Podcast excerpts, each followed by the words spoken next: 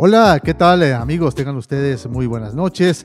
Les damos la bienvenida a nuestro podcast en Fuga, el cual eh, va a ser uno de los programas eh, importantes de la actividad ciclística después de lo que ha sido una semana en donde se desarrollaron los campeonatos nacionales de pista aquí en Nuevo León e igualmente la conclusión de la vuelta a Colombia con la participación del equipo Canels y una destacada actuación de Ignacio Prado, eh, precisamente en esta carrera, colocándose como campeón de los sprints especiales. Juan Ramón Piña y Jorge Sánchez les damos eh, la bienvenida para hablar de estos temas y otras actividades eh, ciclísticas que se iniciaron esta semana con el Tour de, de, Romandía, que tiene su segunda etapa el día de hoy. Así que los saludo, Juan Ramón. Buenas, buenas noches. Buenas noches, Jorge, y buenas noches para todos los amigos del mundo del ciclismo, aficionados, entrenadores, ciclistas, masajistas, abastecedores y todo, todo el, el mundo que envuelve al fascinante mundo del ciclismo, tanto el de ruta como el de pista, y bueno, más adelante hablaremos en otros programas de las otras modalidades ciclistas que también son muy atractivas. Bueno, yo creo que tal vez uno de los eh, temas más importantes de la semana, sin lugar a dudas, tuvo que ver con la actuación del equipo Canels en la vuelta a Colombia. Una carrera que es eh, considerada una de las más eh, duras del mundo. Muchos ciclistas europeos han ido a correr a Colombia el clásico RCN, la Vuelta a Colombia, y se han llevado pues eh, sorpresas bien interesantes en donde no han podido sostener el ritmo de los ciclistas eh, colombianos desde épocas antiquísimas, digamos que eh, ha ido a visitar Colombia corredores como Copi, corredores también como Pascal Simón, Lemon, Fiñón, Bernardino han ido a competir y recuerdo muy bien una llegada a Bogotá de Bernardino que llegó casi a 45 minutos de el ganador de la etapa en esa, de, esa etapa y del clásico que fue Luis Alberto Herrera. Entonces, eh, siempre ha sido difícil realmente correr en Colombia y esta actuación del equipo Canel, pues, trayéndose el título de los sprints especiales con eh, Ignacio Prado y colocando a uno de sus corredores en el top 10, exactamente en la novena posición, de Iner Parra, pues lo deja muy bien colocado a, la escuadra mexicana en el, em, en el, eh, ¿cómo se llama? En el escalafón de equipos de la Unión Ciclística Internacional y lógicamente pues con la oportunidad de correr pruebas 2.2 como lo ha logrado conseguir el equipo de Juan José Monsiváis, Juan Ramón. Sí, sin lugar a duda, digo, dentro de nuestro ciclismo en México, hay equipos que han estado eh, con una constancia a través de los años y ya lo, ya lo dijimos aquí, lo vimos, lo analizamos en un programa que tuvimos donde se le reconoce al equipo Canex como, como uno de los mejores equipos en la historia del ciclismo mexicano y sobre todo muy constante, con muchos años ya, con, muchos años de trayectoria. Y ahí está el resultado. Eh, eh, nos decía Juan Monsiváis, su director técnico, que básicamente el equipo compite más fuera que en, nuestro país. Lo entendemos, lo entendemos porque pues difícilmente en nuestro país hay carreras. Sin embargo, este, qué gran esfuerzo está haciendo el equipo con las marcas patrocinadoras porque es mantener viva el, ímpetu, el ánimo del, del, ciclismo. Le dan vida al ciclismo de ruta en el país y competir en Colombia, el logro, los logros que hicieron, en, en particular con, con, Prado y en lo general el equipo, el, el octavo lugar por equipos también es, es, muy bueno, bastante satisfactorio. Quiere decir que eh, capacidad, eh, eh, potencialidad existen, que se puede trabajar, se puede planear, porque se prepararon, lo planearon la ida a la Vuelta a Colombia y ahí están los resultados pero caramba, pues ya sabemos que lo que nos falta son más pruebas, seriedad, voluntad de las autoridades para, para generar eh, carreras de ciclismo con, con, categoría. Sí, definitivamente. Yo creo que eh, eh, la actuación realmente del equipo pues es muy decorosa. Recuerdo que cuando le hicimos el podcast a Juan José Monsiváis, él nos hablaba de que quería colocar a Iner Parra en un top 15 y realmente pues el resultado fue mucho más satisfactorio, se colocaron en el top 9. Hay que también eh, reconocer que eh, su actuación con los muchachos eh, fue muy destacada porque hicieron un trabajo muy específico para ayudarle a Prado y lógicamente en la medida de las posibilidades estar cerca de Einer Parra en los momentos claves antes de las grandes batallas en la montaña, pero bueno, lo lograron conseguir. Y recordemos que la nómina que fue, pues fue Einer Parra, fue Eduardo Corte, fue Ignacio Prado, fue Pablo Alarcón, el ciclista chileno, Efren Santos, eh, también estuvo Palma, que él se cayó en la, creo que en la primera, segunda etapa y tuvo que abandonar. Y Rosales fue el otro hombre que estuvo acompañando los siete corredores que representaron al equipo. Y realmente eh, todo el trabajo se centró en esos dos objetivos. Se centró en Einer para, para la general y se centró también igualmente en conseguir eh, los sprints especiales que había empezado Ignacio Prado a construir a partir de la segunda etapa. Se hizo el prólogo en la primera etapa en línea. Ahí fue donde comenzó a obtener eh, puntos importantes en la clasificación de los sprints especiales y entrar de forma directa en esa batalla. Lo cual para él es realmente importante este tipo de trabajo pensando en los Juegos Olímpicos y sobre todo en esa plaza que se tiene en el Omnium varonil, en donde hasta el momento eh, nos dice la lógica, nos dice el trabajo que ha venido haciendo en las Copas del Mundo, que debe ser el ciclista que represente a México en esa modalidad, ¿no? Eh, sí, claro. Este, eh, lo que ha hecho Canels, o sea, por ejemplo, bueno, el caso de Prado, eh, sabemos que es un corredor más, más de llano y más de pista. De hecho, está con la posibilidad de una participación en pista en los Juegos Olímpicos. Falta que esto se, se aclare por parte de la Federación Mexicana. Pero eh, es una, una, una prueba tan difícil, tan dura, que yo me lo imagino para un sprinter y para, para un pasista pasar esas montañas colombianas y con el nivel, con la intensidad con la que se pedalea allá, bien, bien este, eh, más adelante presentarás una entrevista con, con el profesor Héctor, Héctor Urrego y, y este, sabemos del, del nivel, del nivel competitivo del ciclismo colombiano y en este momento, ¿no? Entonces, qué difícil para un velocista, pasista, pasar esas montañas tan duras de, gran altitud y de mucho desnivel y, mantenerse en los sprints. Mantenerse en los sprints, trabajó en equipo también y eh, consolidar, con, concretar con el triunfo, con, con, la victoria en esa clasificación de sprints especiales. De gran mérito el trabajo de Prado y desde luego también que la labor eh, táctica de Juan Monsiváis. Y ojo a esto, la Vuelta a Colombia pasó eh, por letras, el páramo de letras, la línea que fue llegada y llegaron al Alto del Vino después de una jornada durísima que fue la etapa reina donde prácticamente se vino a definir eh, la vuelta por escasos dos segundos. Así que eh, realmente pasaron las montañas más exigentes. Yo escuchaba alguna de las entrevistas de RCN Televisión y RCN Radio, en donde Prado decía que nunca en su vida había hecho una etapa con, un, con 4.200 metros de desnivel que era la primera vez que hacía una, una competencia de esas características. Y realmente, pues ya lo tendremos aquí en uno de nuestros podcasts al corredor mexicano para que nos cuente su experiencia, sus vivencias, su preparación y todo lo que tiene que ver precisamente con eh, el camino que está desarrollando dentro de su vida ciclística. Vamos a ver la clasificación general, cómo quedó de, de la, vuelta, uh, la Vuelta a Colombia. Vamos a ver los, el podium, lo hizo eh, José Tito Hernández del Team Medellín, que fue el campeón del clásico RCN eh, del año inmediatamente anterior y gana la Vuelta a Colombia.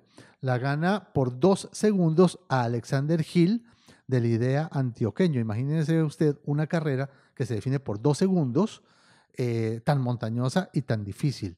Así que fue, fue, fue muy emocionante el final de la prueba.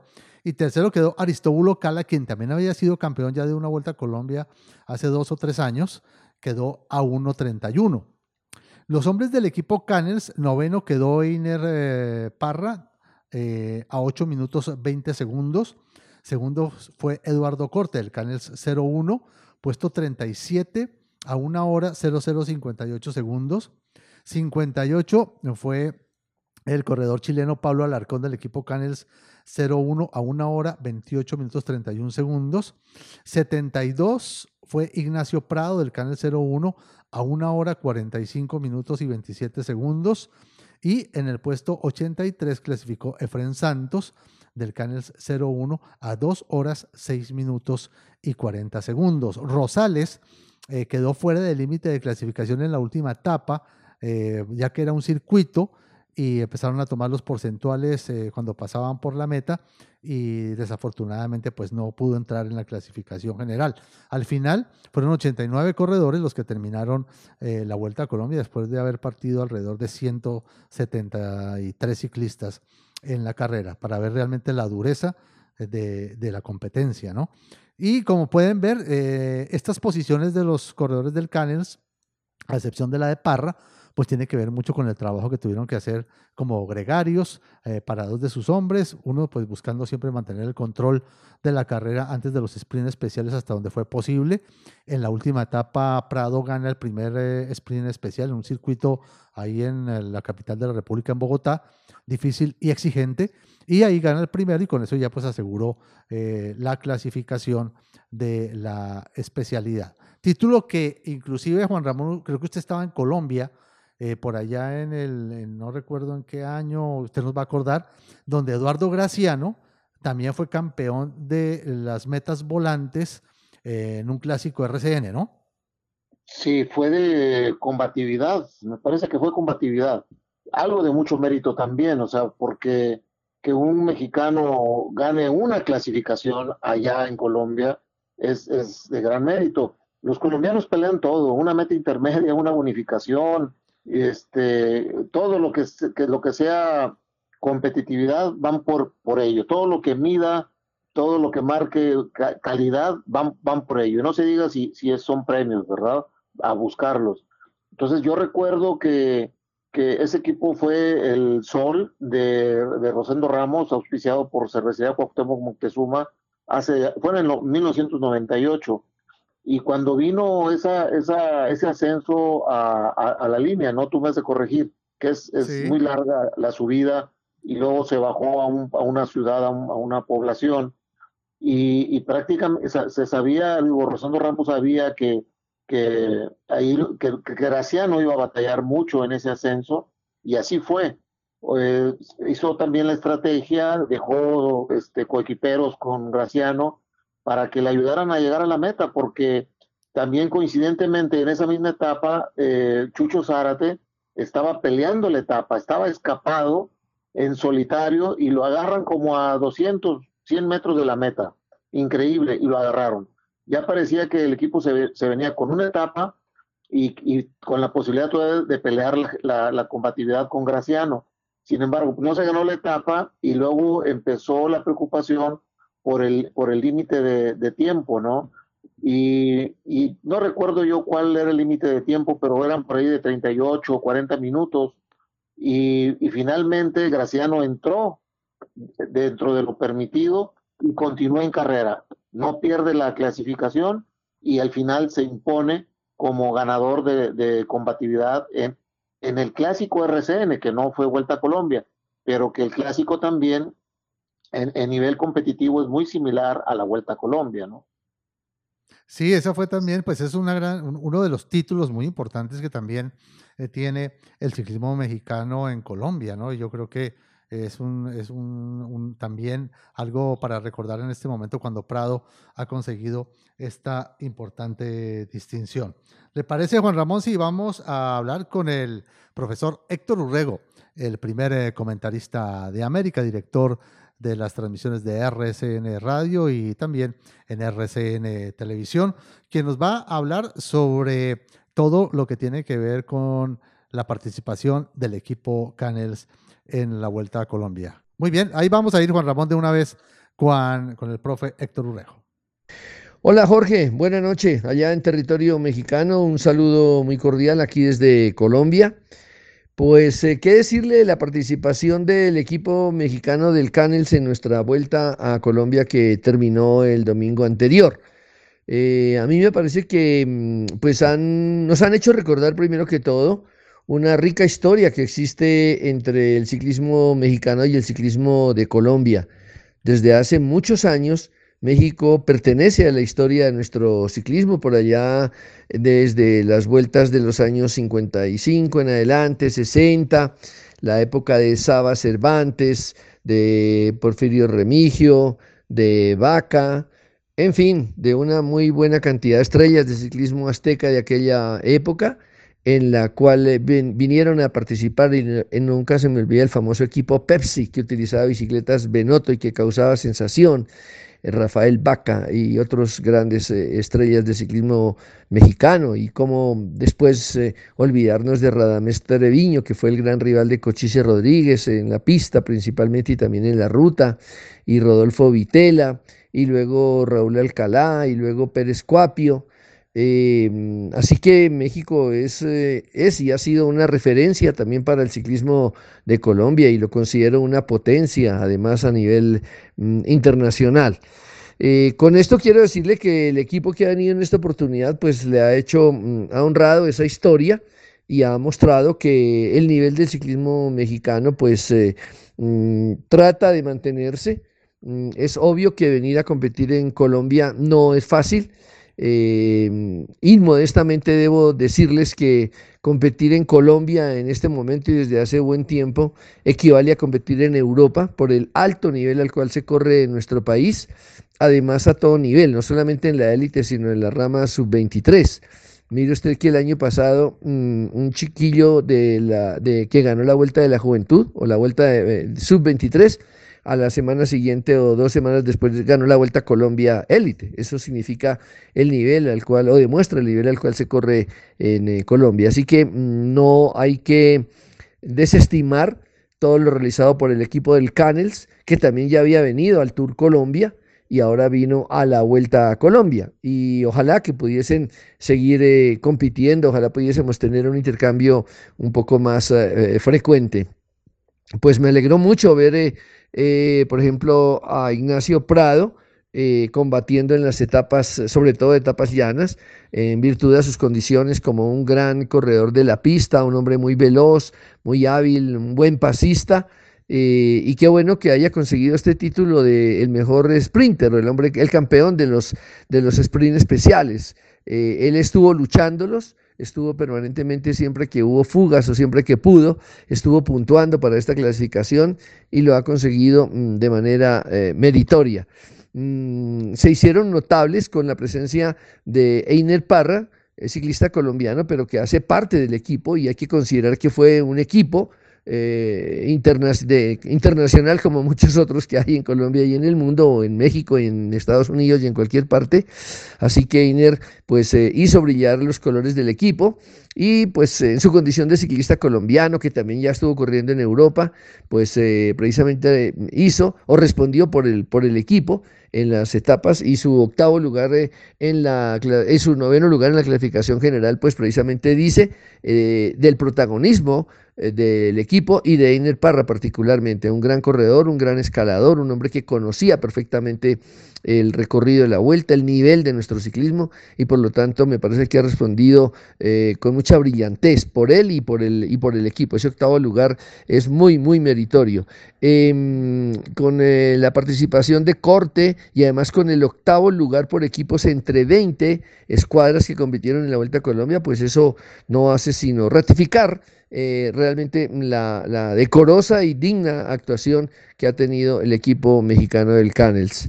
Entonces, em, me alegra mucho, repito, que se haya podido em, honrar ese prestigio, esa historia que tiene el ciclismo eh, mexicano, que hayan vuelto a correr en Colombia y que hayan eh, expuesto el coraje, la valentía, y la clase y la condición que indiscutiblemente existe en, el, e, en México para la práctica de este hermoso deporte con el cual tenemos eh, tantos nexos desde hace tantos años. Em, creo que esto...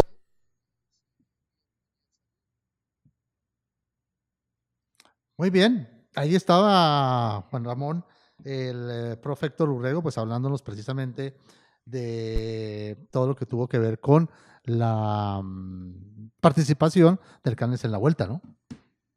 Sí, que, que, bien se expresa el profesor Urrego, todo un conocedor, una Biblia del ciclismo, y qué satisfacción para Canels que reciba esos comentarios, esos elogios de parte de periodistas de ciclismo que, que conocen, que saben y que eh, no solamente saben de resultados y de clasificaciones, sino el conocimiento que tienen del deporte como tal, ¿no? Entonces ahí está un reconocimiento muy profundo al equipo mexicano de San Luis Potosí de parte de, de, una de las grandes personalidades del ciclismo de Colombia en el ámbito periodístico y de organización. Sí, muy bien, muy buen comentario el profe. Eh, le agradecemos muchísimo pues eh, sus, su análisis realmente de la participación de, de, la escuadra y esto pues para que se den cuenta que realmente pues eh, hay talento. Yo creo que México lo he visto personalmente, he visto muchísimo talento en las Copas Federación de Ruta, especialmente la última que se hizo aquí en Monterrey, exactamente en febrero del 2010, a febrero del 2020 eh, vi pues una cantidad de jóvenes con unas ilusiones increíbles de sobresalir, pero como siempre, si no hay carreras, si no hay un calendario eh, establecido en los estados para hacer eh, carreras de gran nivel, pues es, es, es complicado. Y sobre todo teniendo en cuenta, si usted ve los, la gente del Canels nunca corre las, las copas Federación de Ruta, uno que otro corredor de vez en cuando va y participa, pero realmente su nivel en este momento es ya competir al alto nivel y buscar carreras como en Guatemala, Costa Rica, Colombia,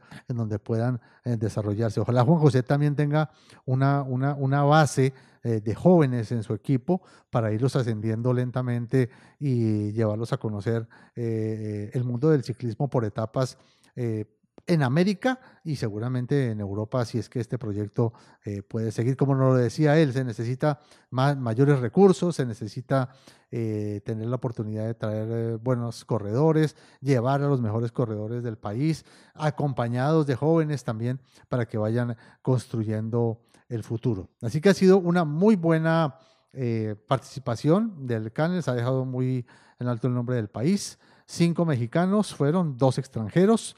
Los extranjeros fueron Parra y eh, Pablo Alarcón en el equipo. Así que se tuvo la oportunidad, se trabajó duro, se trajo un título, top 10. Creo que una gran satisfacción para el patrocinador eh, con este resultado. Sí, claro que sí, y ahí queda, deja la vara bastante alta para que en el futuro otro equipo mexicano también eh, ambicione una, una representación similar, por lo menos similar a la, a la de Canels, y, y si no, bueno, pues que la pueda mejorar. Ya para, yo creo que para finalizar, Jorge, estos comentarios del equipo mexicano Canels, eh, bueno, Canels 01, porque también es el, este, eh, destacar la participación de, de Sevilla, del español Sevilla, que con 44 años Ah, todavía da mucha guerra y que ganó el prólogo y que por ahí debió haber quedado en octavo, noveno lugar en la general. Entonces, con 44 años este, y todavía se, se puede a ese nivel competitivo. Digo, claro, hay que revisar el caso, disciplina, orden, este, una vida debe ser de hábitos y por eso está en esa posición y también eh, la, participación de este muchachito juvenil de 21 años, que fue el, ganador de la montaña, de la clasificación de, montaña, Pira. Ah, sí, esa fue la revelación de la carrera, ¿cómo no? Eh, también, con 21 años, o, sea, qué, qué tan buen papel hizo este muchacho. Y luego entendemos por qué Colombia saca jóvenes de esas edades, 20, 21, 22, ya que llegan a Europa con un potencial tremendo. Es lo que comentábamos el, otro día. Este, aquí tenemos, digo, desgraciadamente a veces este, nos, nos desgastamos elogiando supuestos talentos de 28 años, 27 años, cuando estos jovencitos colombianos ya están a tiro quizá para las grandes vueltas, ¿no? Sí, Pira fue una gran, ganó la etapa de la línea, eh, ya se va para Europa, eh, va a correr en el equipo del Caja Rural unos tres meses ahora en el verano y pues está construyendo, construyendo su futuro. Eh, fue uno de los muy buenos corredores. Bueno, Juan Ramón, ahora pues vamos a entrar a analizar un poco lo del Campeonato Nacional de Pista que se llevó a cabo aquí en Nuevo León bajo la organización de la Federación Colombiana de Ciclismo, el Instituto del Deporte y la Asociación de Ciclismo del Estado de Nuevo León. Y creo que tuvimos la oportunidad, mm, primero que todo, que no es fácil de ver a las grandes estrellas eh, de la pista del país, porque aquí nos acompañaron mm, las velocísticas Jessica Salazar Vallés, Julie Verdugo, Luz Daniela Gaxiola, estuvo la subcampeona mundial en el 2013 Sofía Arriola, las nuevas figuras como Victoria Velasco, como Yarelia Acevedo, como otras juveniles también, eh, María Perales, quien ganó cinco medallas de oro eh, en la categoría juvenil B, en la femenil, y sobre todo eh, que la gente que tuvo la oportunidad de asistir al velódromo pues ver a, estas, esta cantidad de estrellas porque son las que nos van a representar en los Juegos Olímpicos. Así que te, fue una bonita oportunidad para observarlas, ver las pruebas en grupo, las pruebas de la velocidad, el catering, en fin. Y realmente pues fue un grandísimo, grandísimo espectáculo. Creo que fue un buen acierto eh, para la gente de Nuevo León traer el evento aquí, ¿no? pues sí, sí, porque finalmente muchos estados no se han abierto y de los pocos estados que han tenido actividad deportiva de este nivel, pues ha sido Nuevo León, por ahí también Aguascalientes, Guanajuato, entonces, y Nuevo León siempre ha sido una plaza viable porque el Estado también se esfuerza con, retribuye con los apoyos, la organización, logística, y también es lo que se busca para, para este tipo de eventos. Y digo, el velódromo es, es funcional, práctico, está la villa, está el comedor del centro de alto entonces es muy accesible la, instalación. Y lo de otro, lo, otro es bueno que el, velódromo pues ya es de los velódromos antiguos y pues no hay ahorita, no hemos visto, no hemos sabido de algún plan concreto de poder, de que el Estado tenga un velódromo nuevo, ya vendrán este, otros tiempos, otros, otros periodos de gobierno y, pues que se ponga en la en, la mesa la necesidad de contar con un velódromo de los modernos, ¿no? De 250 metros.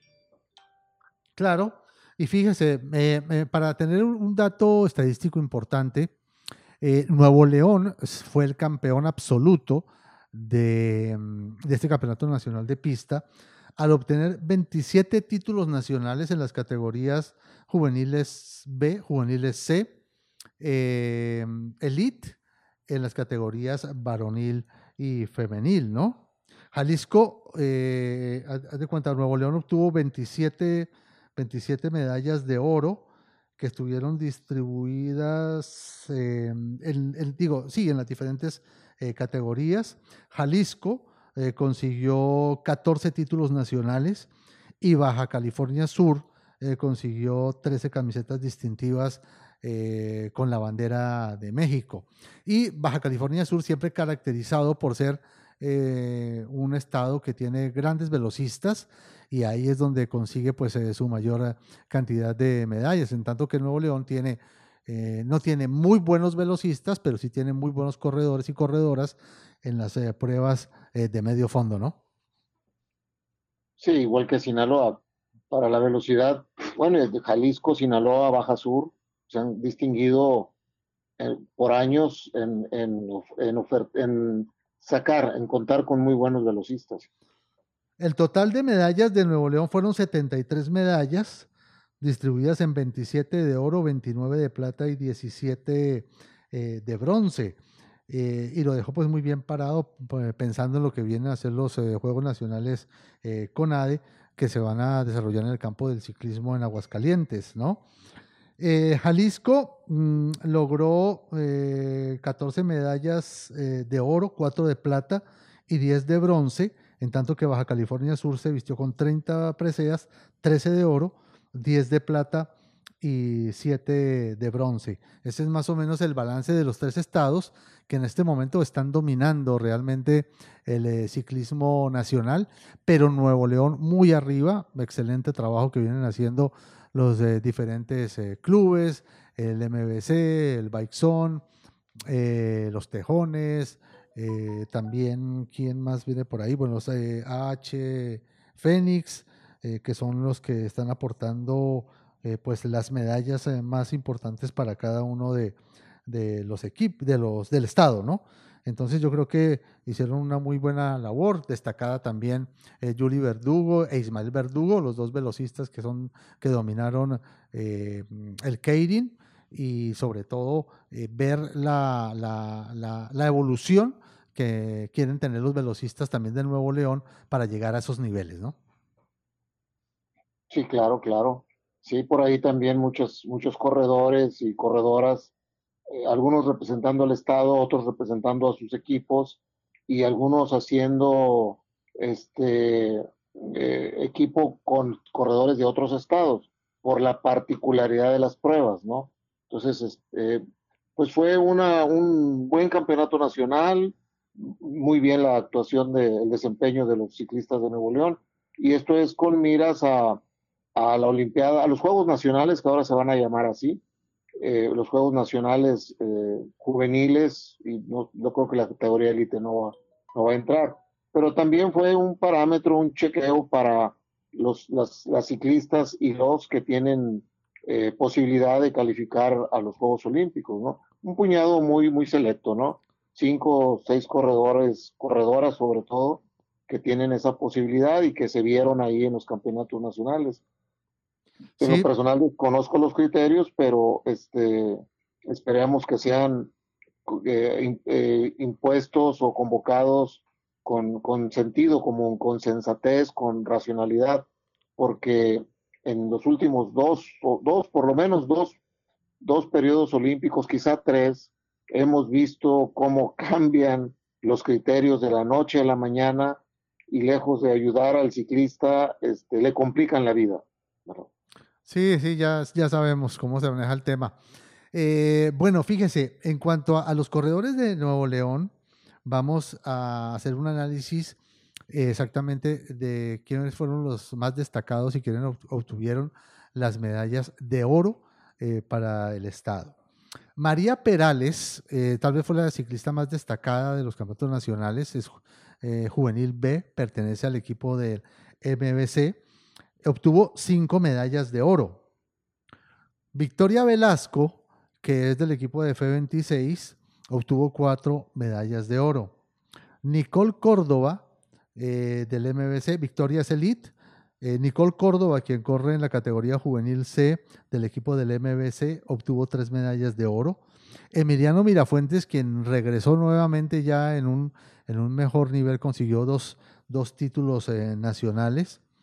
Hanna, eh, de. Hanna Lara, del equipo del MBC, obtuvo dos medallas eh, de oro.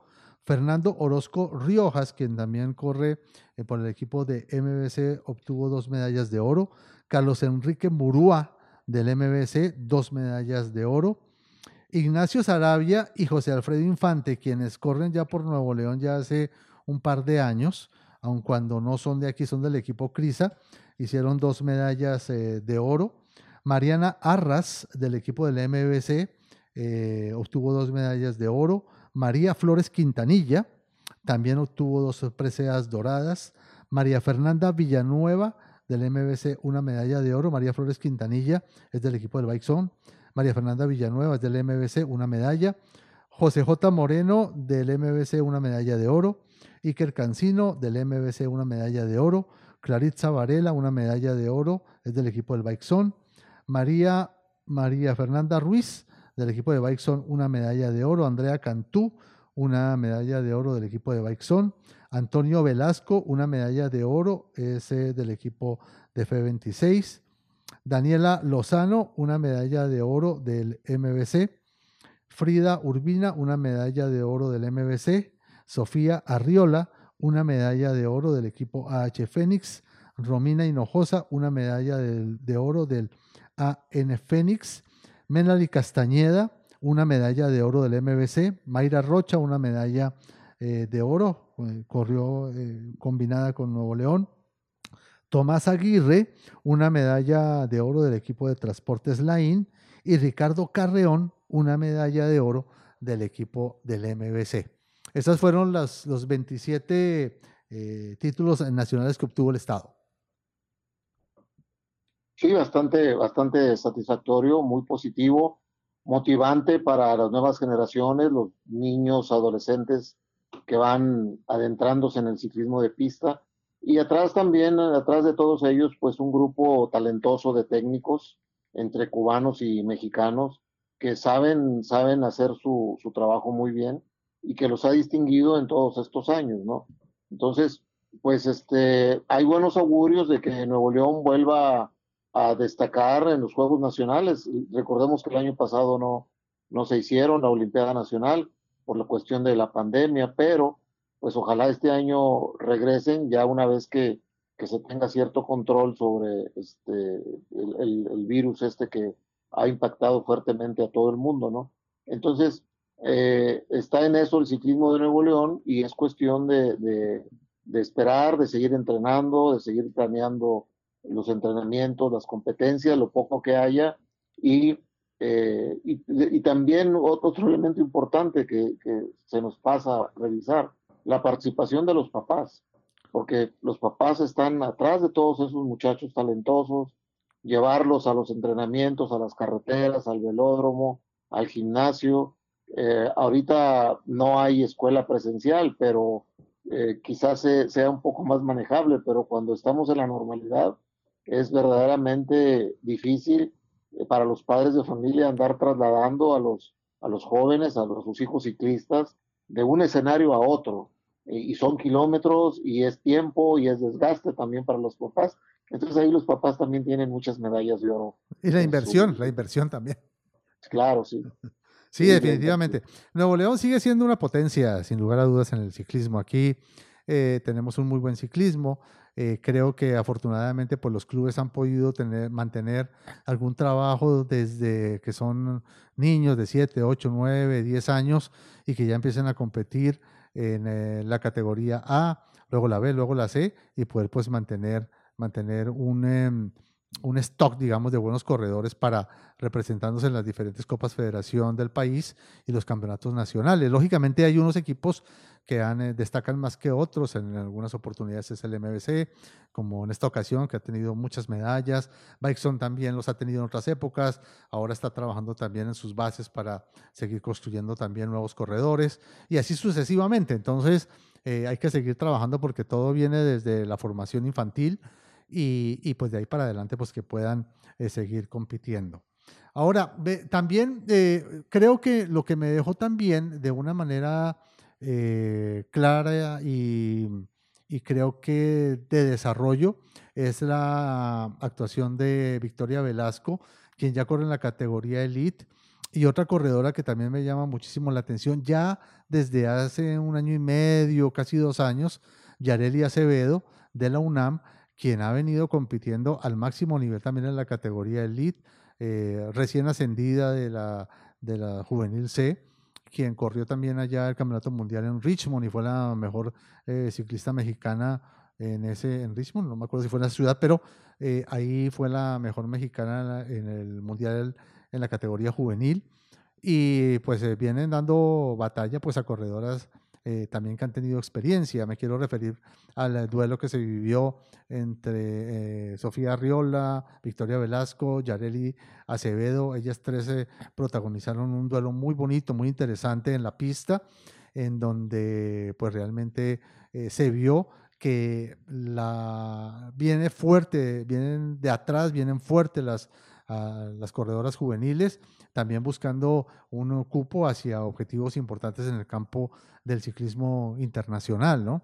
Y ahora con los objetivos primordiales eh, que son los Juegos Olímpicos, pues creo que eh, también están empezando a ser vistas con una posibilidad importante hacia el futuro, hacia París y quién sabe si seguramente hacia los Juegos Olímpicos eh, de Japón. Ahora les voy a leer un, comunicado que eh, me llegó de la Federación Colombiana de Ciclismo, perdón, la Federación Mexicana de Ciclismo, sobre lo que tiene que ver con los criterios hacia los Juegos Olímpicos, que creo que es importante destacar.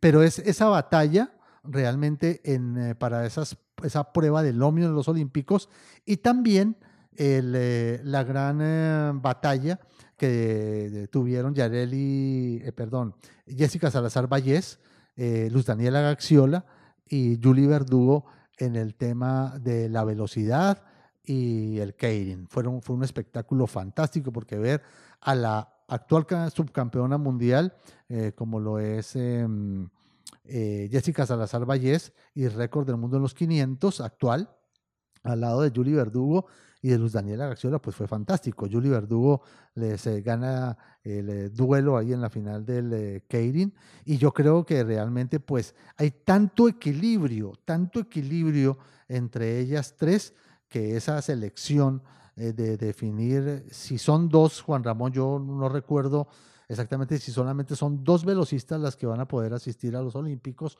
o son las tres. Me parece que son dos, ¿no? Eh, posible, sí, dos, dos, velocistas por la posibilidad de que puedan eh, entrar al Keirin. Ajá. Eh, perdón, a, perdona, a la velocidad por equipos. A la, velocidad por equipos. A la velocidad por equipos. Entonces, pues fue muy bueno porque en las Copas Federación, que, en donde las hemos visto, eh, tengamos en cuenta que Jessica Salazar ha ganado en alguna Copa Federación, Luz Daniela García ha ganado en otra, Julie Verdugo ha ganado en otra, entonces ese proceso eh, va a ser eh, interesante. Eh, andan muy parejas, no sé qué va a suceder realmente con, con el tema. ¿Usted cómo lo, cómo lo ve? No, pues es, es, muy difícil, hombre. Digo, desgraciadamente nuestro deporte eh, nunca podemos asegurar nada hasta que, hasta que el ciclista esté en la línea de salida. Antes se decía hasta que estés arriba del avión, pero hasta del avión han bajado atletas. Entonces, mejor hasta que esté en la línea de salida podemos estar seguros. Lo más, lo más, este, eh, quizá para mí decepcionante es que el atleta tenga que estar pensando si va o no va en todas esas preocupaciones, ese estrés, porque no sabe eh, todavía no le definen su puesto, quizá ya se lo ganó, ya hizo todo, y está en la incertidumbre, trabajando en la incertidumbre. Y entonces eh, le avisan al cuarto para las 12 y, llega desgastado mentalmente cuando debe estar ahorita trabajando a, a, tope en el periodo en que se encuentre. Y pero motivado, con toda la motivación, con todos los cuidados, con todos los apoyos, quizá entrenando en otro país, entrenando en la altitud, lo que convenga. Y no, el atleta está preocupado, está este, en eso, en la incertidumbre, no sabe si va o no va. Eso es demasiado desgastante para un atleta de nivel, estar esperando el visto bueno de la autoridad.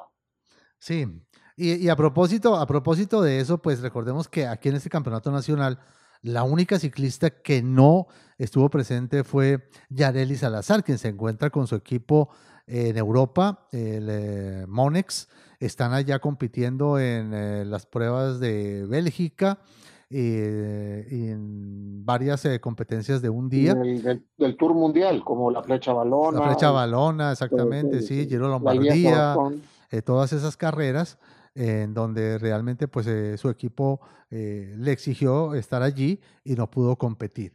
Pero a propósito de eso, le voy a leer, Juan Ramón, muy, muy atentamente un comunicado eh, que viene de la Federación Mexicana de Ciclismo, eh, fechado el 7 de abril del 2021, que dice lo siguiente. Proceso de nominación de plazas olímpicas Tokio 2020. Se les informa del proceso de selección para definir las plazas olímpicas de Tokio en la modalidad de pista.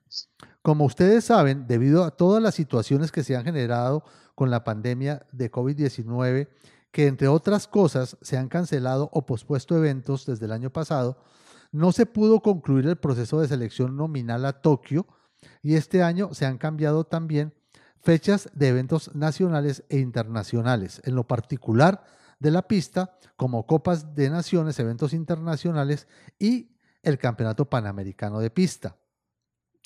Se ha determinado que el evento que definirá las plazas olímpicas de pista de la lista corta para Tokio se realizará el 29 y 30 de mayo en Aguascalientes en el marco de los nacionales CONADE, quedando de la siguiente forma.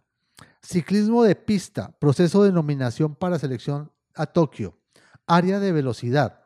La prueba por la que se clasificó a Tokio es la velocidad por equipos en el área de velocidad en la rama femenil y con ello se podrá participar con las mismas dos atletas en las pruebas de velocidad y Keirin.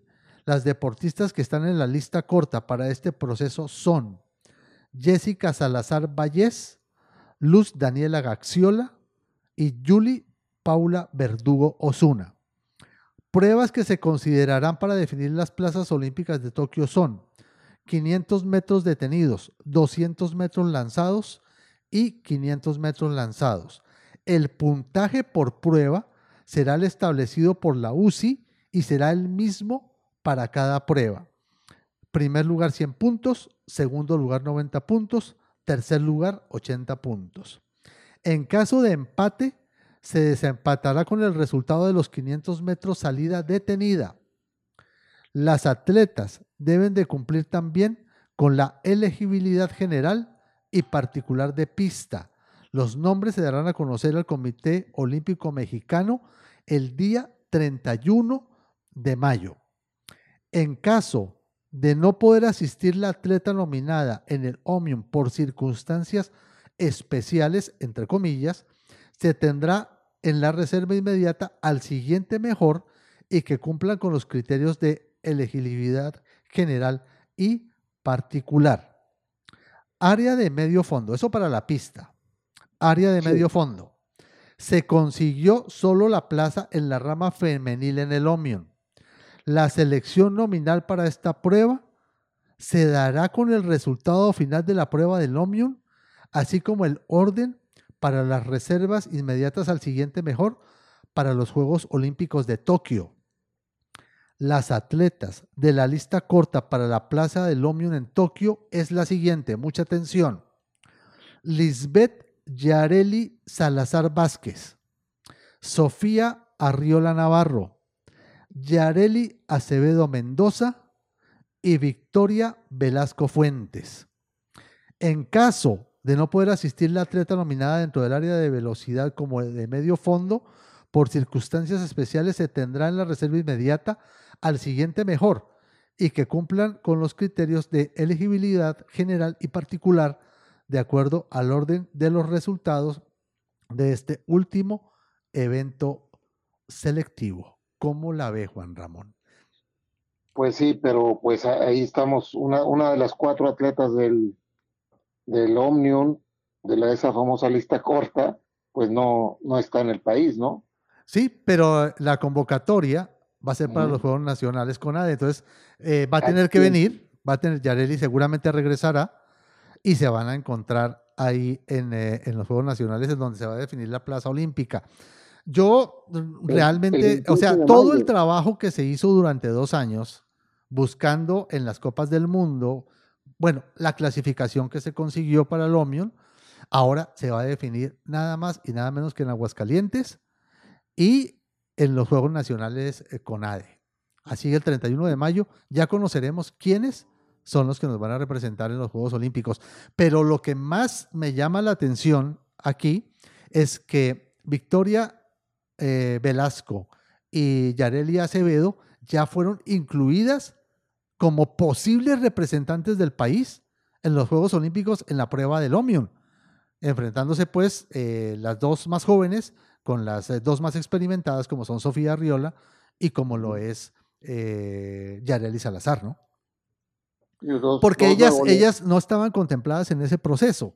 Ellas no hicieron parte de la clasificación en las Copas del Mundo, las dos, las dos eh, chiquillas, las Velasco y Acevedo, eh, no, no fueron, eh, eh, participaron en esas Copas del Mundo, hasta ahora están empezando a competir en algunos eventos de carácter nacional, algo internacional también, como fue el, esta prueba que hubo en, Colombia en el mes de noviembre del año pasado. y las experimentadas pues son Sofía Arriola y, y, y Yareli Salazar. Yareli Salazar demostró sin lugar a dudas en la última eh, competencia de carácter internacional en Colombia, que era superior y que tenía todas las posibilidades prácticamente de ir a los Juegos Olímpicos. Ahora, pues eh, lo sigue siendo porque estamos seguros que va a llegar en una gran condición, eh, pero la vamos a tener que ver allí en, en Aguascalientes, ¿no? Sí, sí, sí. Este, qué bueno que están dos ciclistas de Nuevo León, qué bueno, lo merecen y que se les considere. Qué bueno que en esta ocasión ese, esos parámetros de, de selección favorecen a nuestras ciclistas, ¿no? Porque otras ocasiones, este, lejos de asegurarles una posición, pues a veces los limitan. Yo recuerdo una, una calificación para, para los Juegos Olímpicos en fondo y son tres etapas en una prueba de Estados Unidos, tres o cuatro etapas y se dice que nada más la última etapa es la buena. Entonces, pues, pues, ¿por qué no les escoges una prueba de un día y, y por qué las haces correr en una prueba de cuatro días? O sea, criterios que no, no entendemos.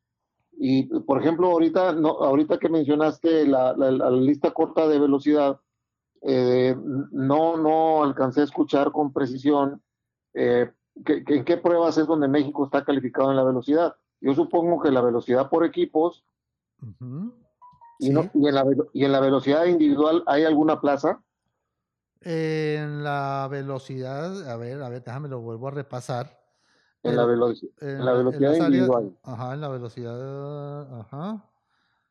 En la prueba por la que se clasificó a Tokio es la velocidad por equipos en el área de velocidad en la rama femenil y con ello se podrá participar en las mismas, con las mismas dos atletas en la prueba de velocidad y en el Keirin. Pero son dos, ¿no? Ok, entonces hay posibilidad de que participen en el Keirin y en la velocidad. Ajá. Ok. Pues sí, pues sí, nada más que la, la, velocidad se mide de uno contra uno. ¿Cómo lo vas a hacer ahí si los vas a lanzar nada más en pruebas individuales? Entonces, ¿cómo mides? La velocidad no importa que seas el más rápido, eso no, no es de gran importancia. Lo que seas, lo que importa es que seas rápido y estratégico.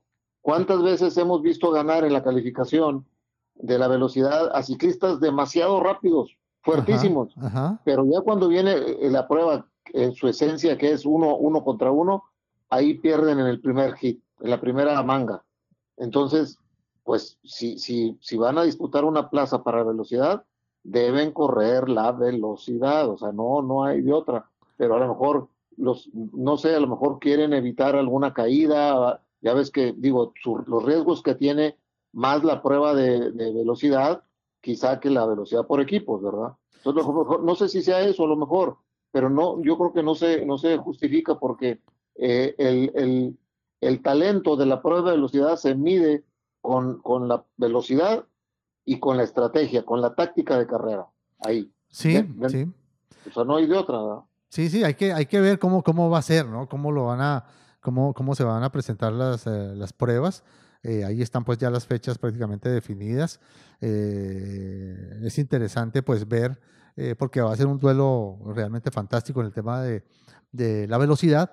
Y, también en el tema del medio fondo, en el tema del Omnium, pues también va a ser, va a ser algo que hay que, habrá que ver, porque realmente eh, las corredoras de experiencia, eh, las que han tenido la oportunidad de competir, en los velódromos del mundo, pues solamente son Yareli, Yareli Salazar, eh, Sofía Arriola, eh, en, el, en, Elite, digamos, ¿no? Ya en las categorías juveniles también Victoria y Yareli Acevedo tienen alguna experiencia. Gaxiola, que también tiene mucha experiencia en la, en, la velocidad. En la velocidad también, ella siempre ha sido una corredora de velocidad muy buena ya en, en, Sinaloa, ¿no? Es de Sinaloa, ¿no? Sí, sí, es de Sinaloa, sí. Bueno, entonces ahí yo, yo veo que la juventud y la experiencia pues se van a enfrentar. Aquí realmente yo vi eh, muy fuerte a Yareli Acevedo, a Victoria también. A Sofía la vi mm, eh, fuerte también, pero no en su real dimensión. no en, el, en, esa, en esa velocidad que le habíamos conocido en el momento de arrancar del, de, los grupos, de tomar eh, ventajas y vuelta como lo hacía antes. Ahorita la veo en un proceso seguramente de buscar la, mejor condición hacia el objetivo principal. Eh, pero las, las juveniles, como, como el caso de Victoria y de Yareli Acevedo, eh, se, ven, se ven bastante, bastante fuertes, ¿no? Yareli Acevedo fue la que ganó precisamente el Omion. El Omion lo ganó en, los campeonatos nacionales. Es el actual campeona nacional del Omion Yareli Acevedo. Victoria eh, se ubicó en la segunda, en la segunda posición, ¿no? Entonces, de, ahí, partiendo de ahí, a nivel nacional, pues vemos que en este momento las dos juveniles pues son las más fuertes. Sofía eh, fue la tercera y eh, Yareli Salazar pues no vino.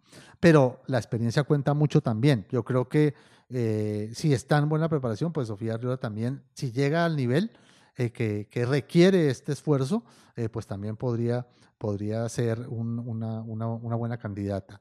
Pero para mí, lo que yo he visto en el paso del tiempo, de los últimos, de los últimos año y medio para acá, Yarlis Salazar ha sido la más fuerte por encima de todas. O sea, ella ha sido la corredora que ha demostrado ser la más potente, eh, hacia el Omion y creo que va a llegar igualmente fuerte porque el hecho de competir en Europa en alto nivel y llegar a hacer ese trabajo seguramente específico nuevamente hacia las pruebas del Omion, yo creo que le va a dar un, un, escalón un poco más arriba eh, hacia la búsqueda de esa plaza. Ese es mi concepto, ¿no? Pues bueno, ahí están los parámetros, ahí está la convocatoria de la autoridad y suerte para todo este grupo selecto de atletas con calificación olímpica y pues que se den los resultados. Sí, sí, sí. Lo que, la que esté en mejor forma, la, quien esté en mejor forma, adelante y ya después definido el equipo, pues a trabajar, a trabajar con ambición para, para tener un papel destacado, ¿no? Pues sí, suerte a las eh, regiomontanas, a Sofía, igualmente a, a Victoria en ese objetivo y pues eh, creo que va a ser bonito ver ese espectáculo de para dónde se va a ir esa plaza olímpica. Bueno, Juan Ramón, pues creo que con esto pues llegamos al final. El, se acabó la fuga. de hoy. Se acabó la fuga. Creo que la fuga triunfó. Llegamos antes de que nos agarrara el pelotón, mi querido Juan Ramón. Sí, neutral. Pues gracias a todo el mundo del ciclismo en nuestro México lindo y querido y esperen, sigan esperando más eh, programas de estos humildes programas, pero hechos con, con, con, pasión, ¿verdad? Para que pues haya, tengamos algo de ciclismo en nuestro ambiente, porque pues ya vemos cómo está la situación de la información en los medios tradicionales, se va perdiendo cada vez más, y pues este pequeño aporte eh, debe ser de, importancia para, para la familia ciclista. Gracias. Muchísimas gracias, Juan Ramón. Igualmente a todos nuestros oyentes. Recuerden que este podcast lo, puedes, lo pueden escuchar en todas las eh, plataformas, Spotify y todas las demás existentes, eh, para que mm, tengan la oportunidad de conocer todo el ámbito del ciclismo. Muchísimas gracias, que tengan una feliz noche. Hasta pronto. Juan Ramón Piña y Jorge Sánchez, le damos las gracias. Bye. Hasta luego.